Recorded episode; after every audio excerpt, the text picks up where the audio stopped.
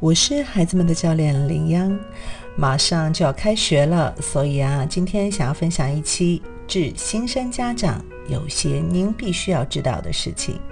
尽管我知道大部分孩子的这个暑假都没有闲着，那么作为一年级新生的家长，您觉得自己的孩子已经准备好了吗？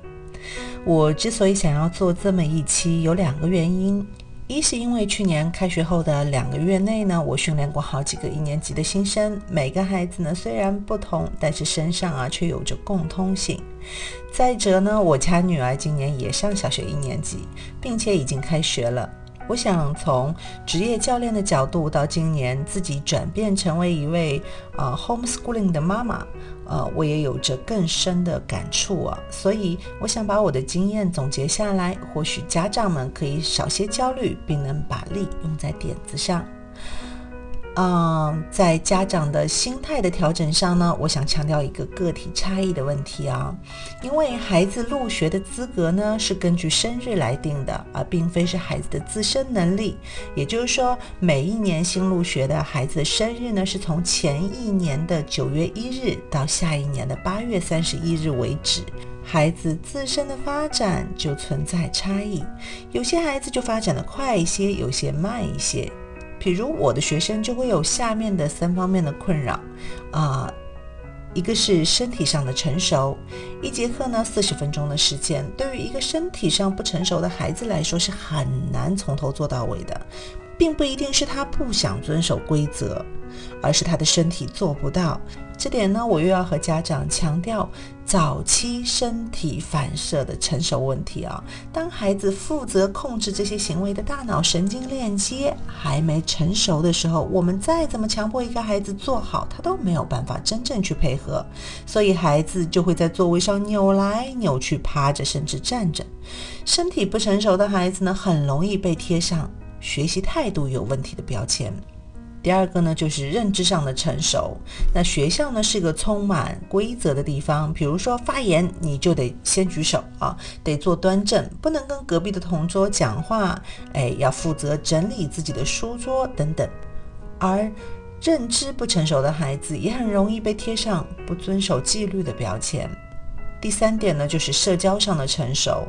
呃，孩子们告别了幼儿园相处了至少三年的同学，来到一个陌生的环境。如果孩子在社交上还没有具备一定的能力，也不知道如何去和别人做朋友的话，就会很容易被排挤在圈外。而这类孩子呢，容易被贴上不懂礼貌的标签。当然了，这个差距在我们今后的求学的过程中会越变越小。但是我们的教育从一开始呢，就会以成绩考核来评定孩子的能力，这样很容易造成家长的不淡定哦。不要忘记，我们的孩子在目前的阶段的确有些差异，但是我们的初衷肯定是要帮助孩子的，而不是给孩子更大的压力。也不要随便给孩子贴什么标签，一旦贴上，就很容易真的变成这样啊！再想撕下来就没有那么容易了。再来到讨论家长在孩子的能力上做补充，呃，这里要提到大动作和小动作。大动作上的锻炼呢，我推荐孩子们骑自行车、游泳，以及一些能锻炼到平衡的活动啊。当然了，跑步、跳跃和投掷的练习也都很好。呃，综合的像是攀岩也不错。小动作上的锻炼的话，可以鼓励孩子诶画画，多用剪刀，呃搭乐高、做手工等等。当然，如果想要给予孩子专业的支持，呃，并从反射行为的角度上来给孩子做统合的家长呢，可以联系我做整体的评估和啊我们的统合训练，呃，也就是反射行为的纠正 RIT 训练。呃，具体的可以看我们。呃，文章内的这个链接会看到更多详细的介绍。那再来，我们讨论家长在孩子的语言上做支持啊，让孩子能清楚表达自己的问题和观点。本身学习除了思考以外，我认为就是提问。呃，最终的目标呢是产生自己的观点。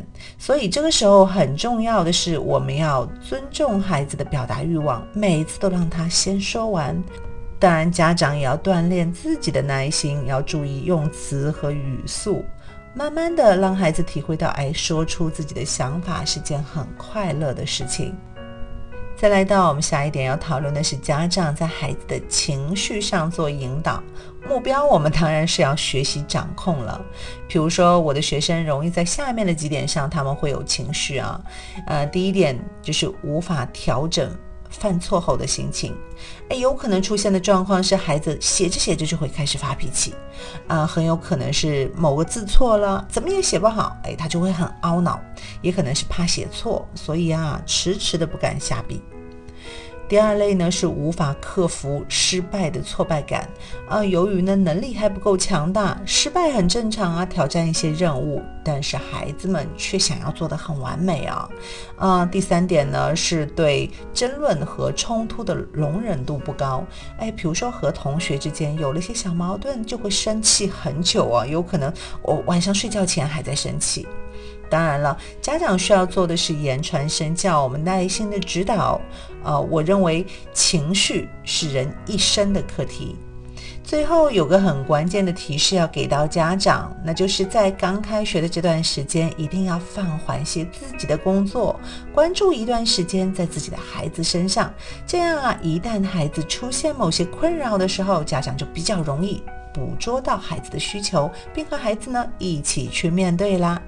最后啊，要祝愿所有的小朋友们都能尽快的适应小学生活，祝贺你们！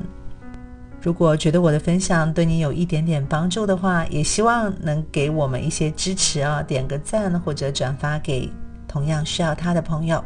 谢谢你的宝贵时间。